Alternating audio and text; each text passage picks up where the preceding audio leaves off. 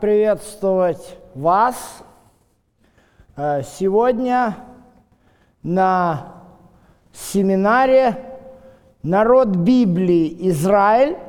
Вчера, сегодня, завтра».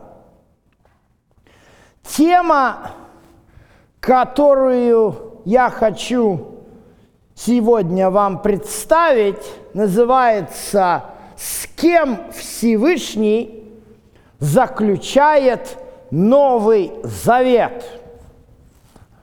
Для кого-то эта тема может показать, что за вопрос, с кем. А, дело в том, что, к большому сожалению,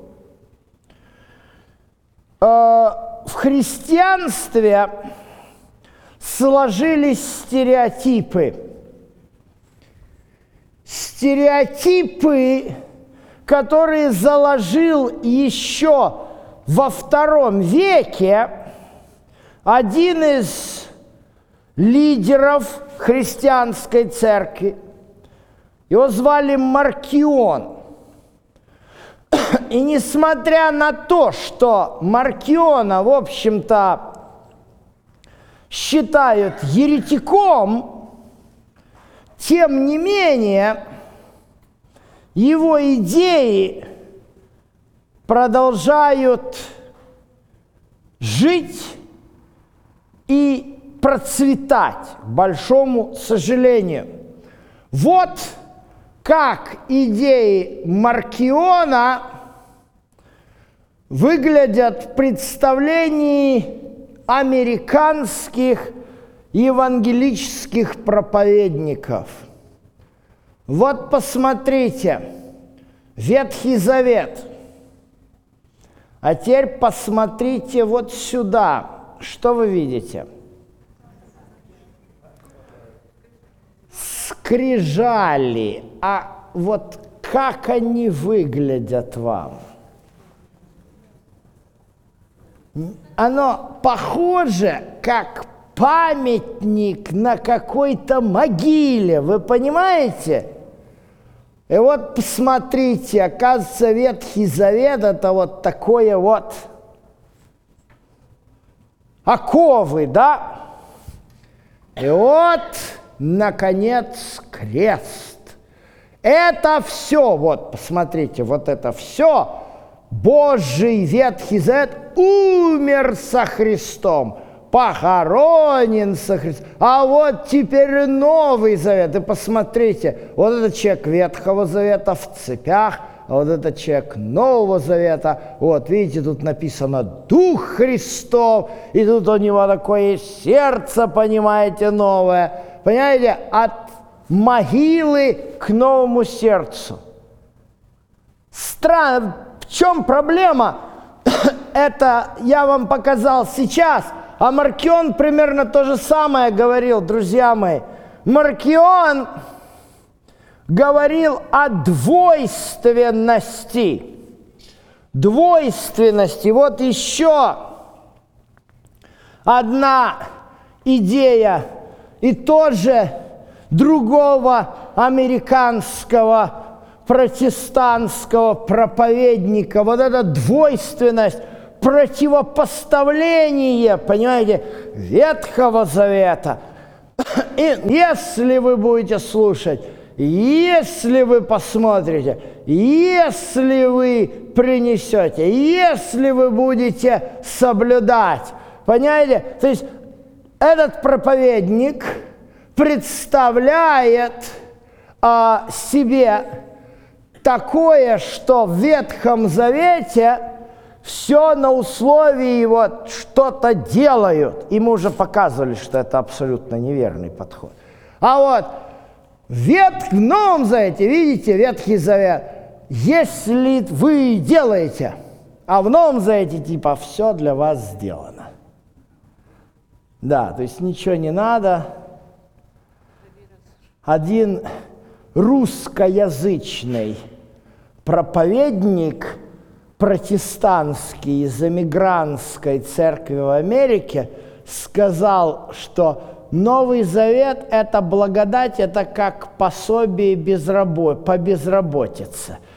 Ты, ты не работаешь, не работаешь, тебе платят, платят, платят. И вот тут ты прощен, ты исцелен, ты благословлен. Ну и идея, что в Ветхом Завете Бог требует, а в Новом Завете Бог все тебе дает. Хорошая идея.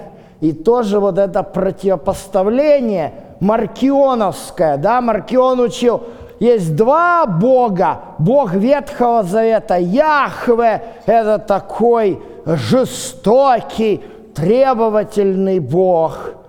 А и Бог Нового Завета Иисус.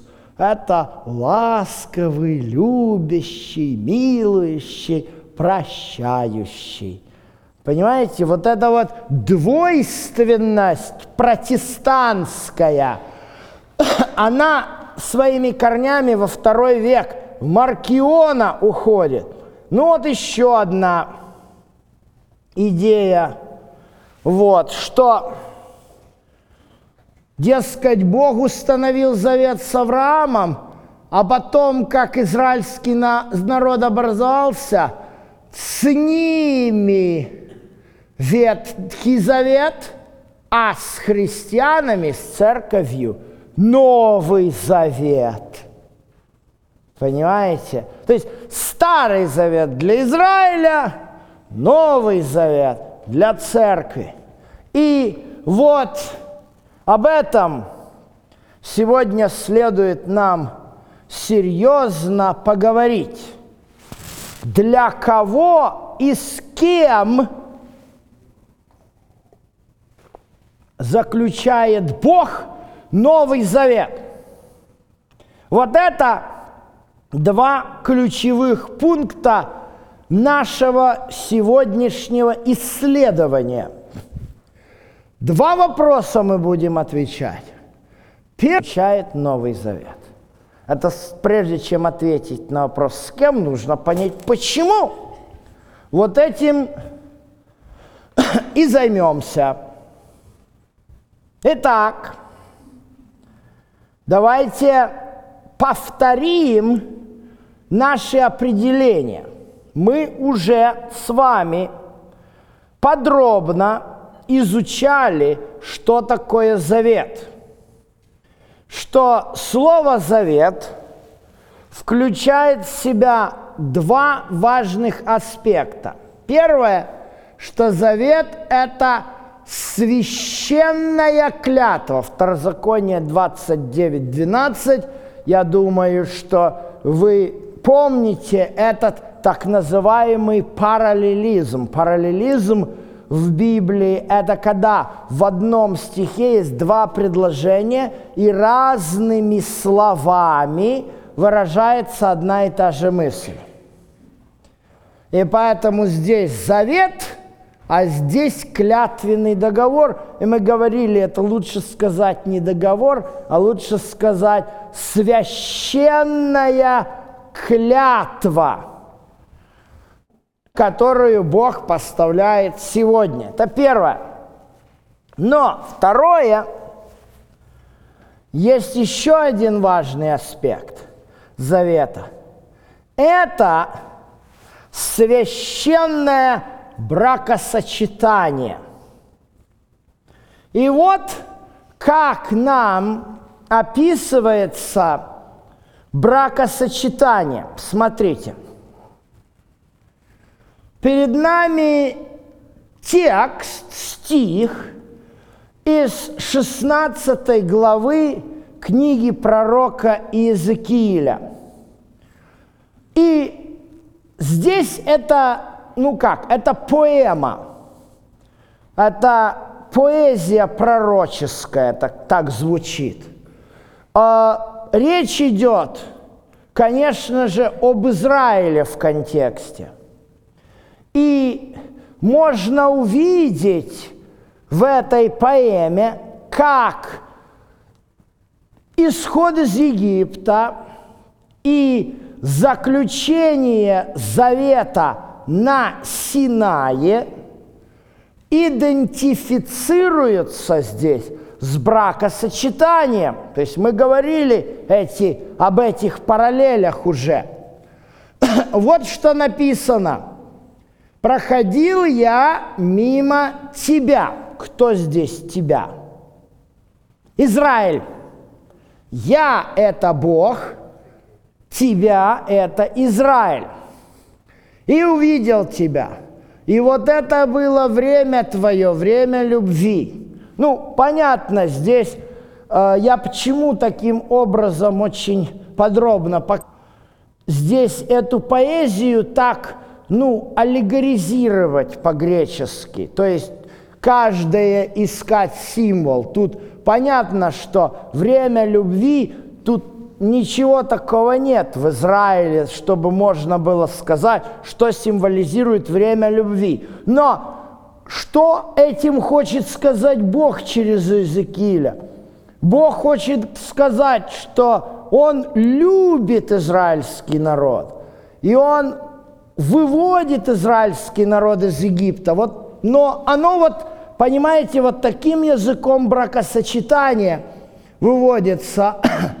«Я простер воскрылья риз моих на тебя, покрыл наготу твою», э, в смысле того, что там в контексте разговор идет о том, что у Израиля ничего не было. Знаете, когда я, мы говорим, допустим, я помню эту фразу, э, которую когда-то во время э, гонки вооружений э, сказал, по-моему, Косыгин Устинову, когда Устинов потребовал, чтобы изготовляли больше ракет и каждую отдельно ракетную установку в шахты поставить по всей Сибири, чтобы ну, они могли преодолеть противоракетную оборону противника, и тогда Косыгин говорит Устинову, да ты ж народ, Дмитрий Федорович, без штанов останешь, оставишь. Это так чистая история говорит, но я это иллюстрирую, чтобы показать образное выражение. Да? Тут то же самое. То есть речь здесь идет о том, что в плену Израиль ничего не имел, поэтому в самом контексте Бог представляет Израиль как ну, голый босый. И вот он прикрывает наготу твою. И дальше вот обратите внимание. Поклялся тебе, вступил в союз с тобою, и ты стала моею.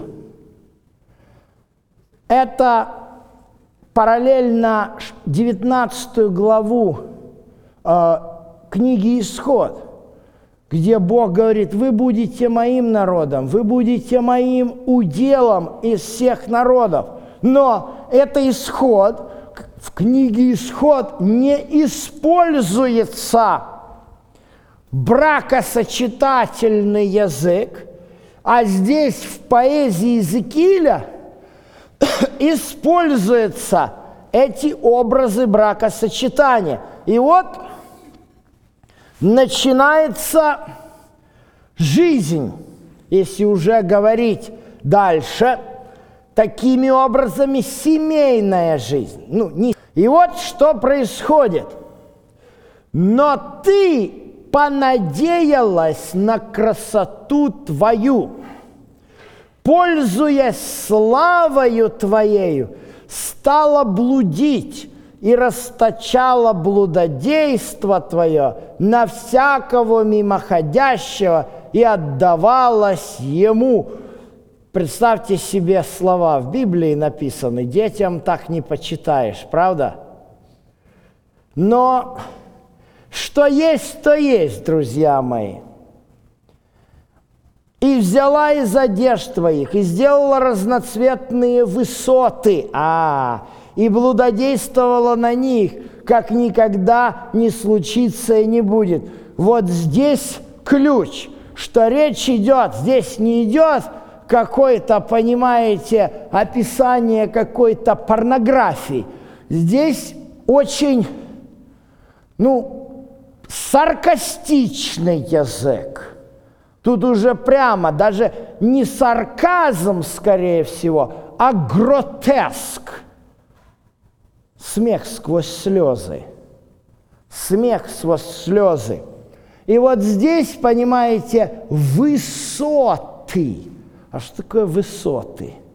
Высоты – это там, где стояли языческие храмы. То есть речь здесь идет опять же «ты» – это Израиль. В контексте у нас продолжается 16 глава Иезекииля. «Ты здесь – это Израиль».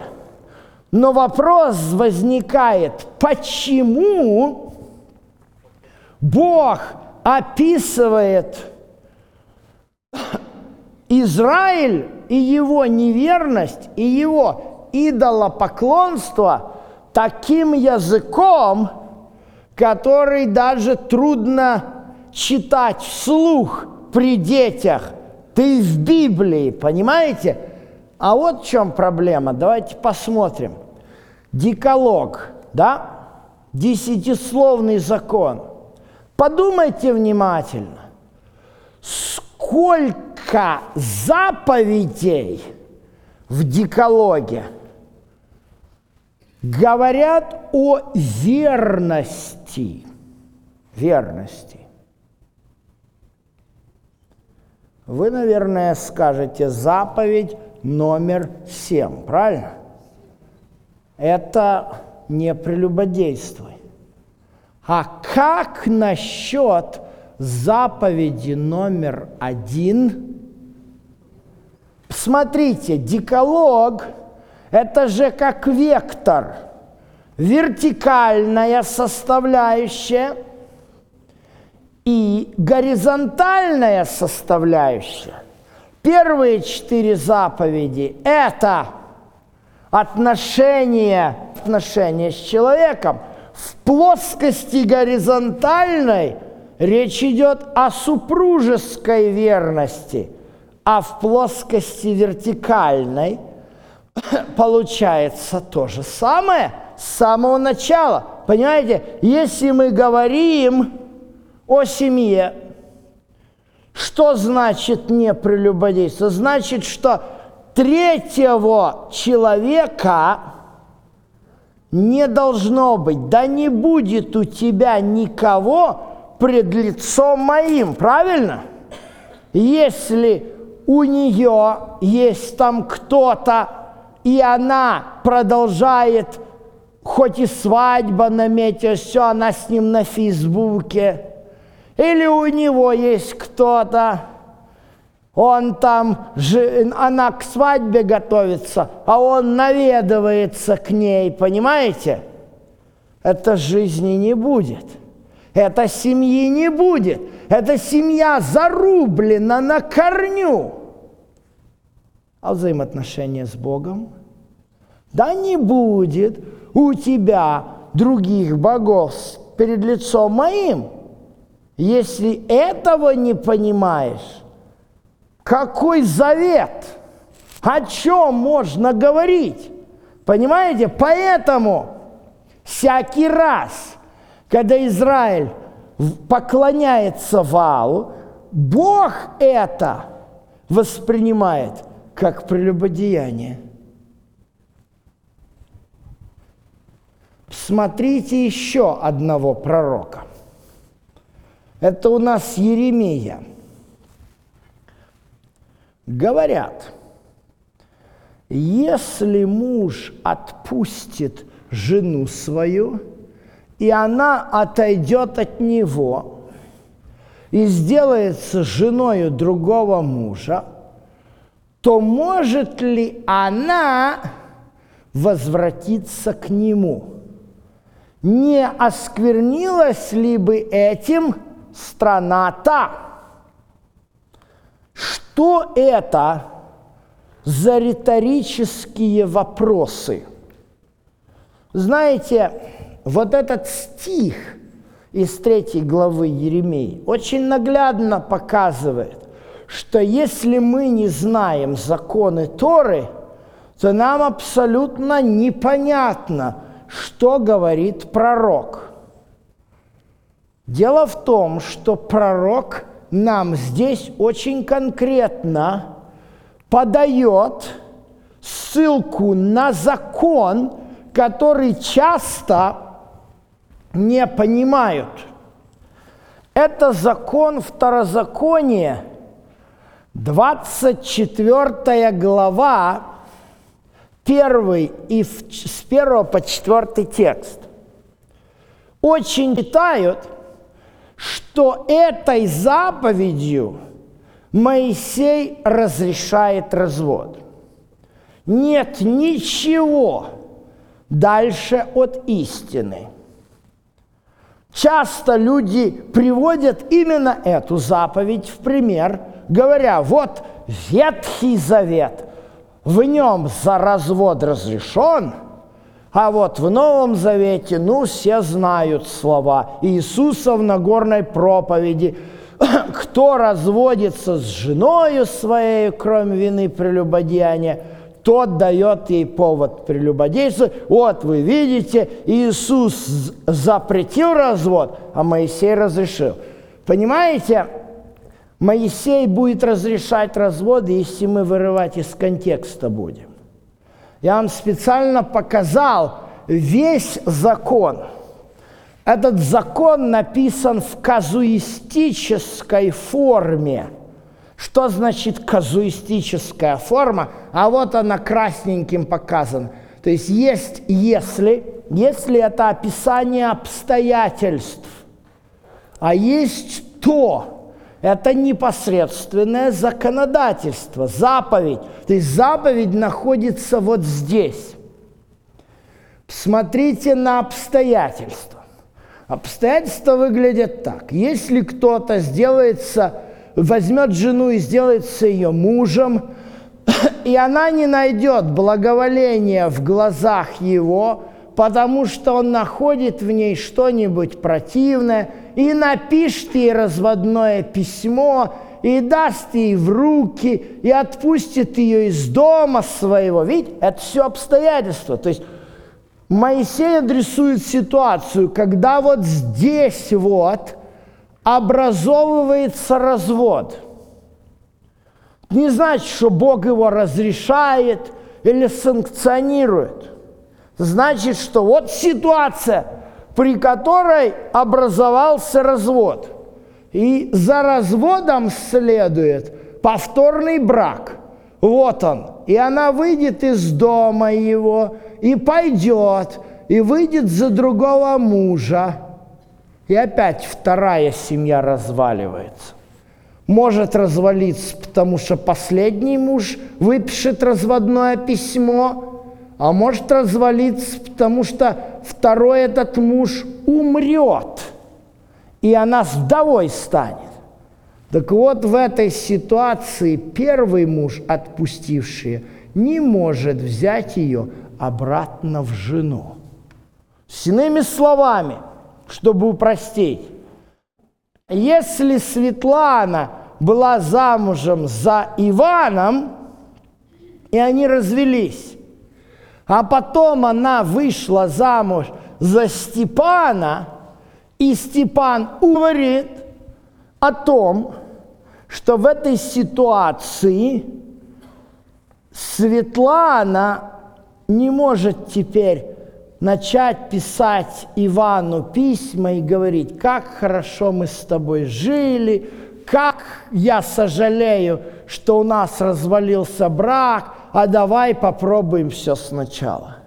Ну, вы, конечно, можете спросить, а почему, собственно, этот закон, почему так? Ну, я лично наблюдал одну историю, когда Верующий человек, его жена, к сожалению, была гулящая. Родила ему двух девочек, но фактически они остались на нем. Сначала она угуляла с любовником, потом вообще вышла за кого-то замуж, развелась, вышла еще, развелась, вышла еще. А вот этот мужчина, Человек был верующий, он церковь приходил, молились за эту женщину и 12 лет молились о том, чтобы она вернулась. Но не случилось. И вот через 12 лет встречает этот мужчина верующую христианку, начинает с ней встречаться, и потом они решают заключить брак. Договорились, помолвились. И вдруг, откуда ни возьмись, появляется эта первая жена. С покаянием приходит, намучилась, жизнь ее побила, и она вернулась к Богу. И этот мужчина думает, что я теперь буду делать. Понимаете? С той женщиной, с которой он уже обручился. Теперь что он будет говорить? Извини, извини, моя первая жена пришла, она покаялась, она теперь хорошая, и я, понимаете, это несправедливо будет. Знаете, это серьезная была проблема. Эта первая жена, она все-таки искренне покаялась. Она смогла понять, что возврата не может быть. То есть это закон невозвратного действия. Нет в этом законе обратного действия. Что, что сделано? Знаете, как говорят так образно, если колокольчик зазвонил, этот звон уже обратно не возьмешь. Вот это здесь так. Понимаете, проблему. Проблему того, что если есть развод и повторный, и, но нет повторного брака, возврат можно.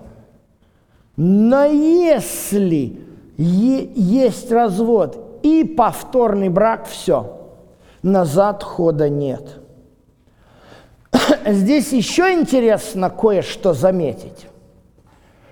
Вот этот текст, вот эти слова сделается и не найдет благоволения в очах его, потому что он находит в ней что-нибудь противное. Этот текст был предметом многих споров еще в иудаизме – были два таких равина, основатели фарисейских школ. Одного звали Шамай, другого звали Гилель.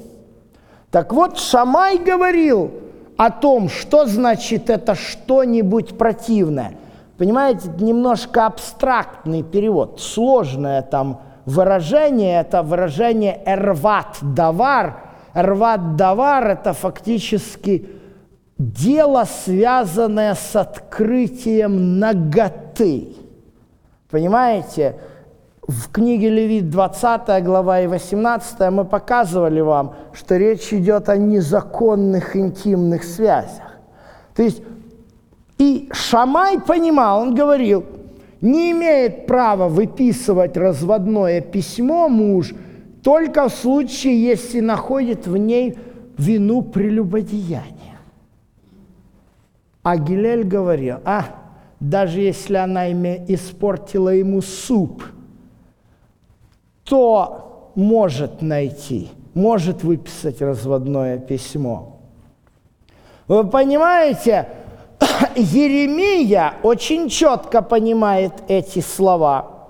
Обратите внимание, обратите внимание, в первую очередь Еремия говорит – вот, может ли жена, которая отошла и вышла замуж, снова вернуться к мужу? Ответ – не может. Причина, почему отошла, тоже есть. А ты со многими любовниками блудодействовала. Кто здесь ты, как вы думаете? Это Израиль. Чуть позже, в третьей главе, Еремия скажет, и мы читали эти слова, «Возвратитесь, дети, отступники, я сочетался с вами».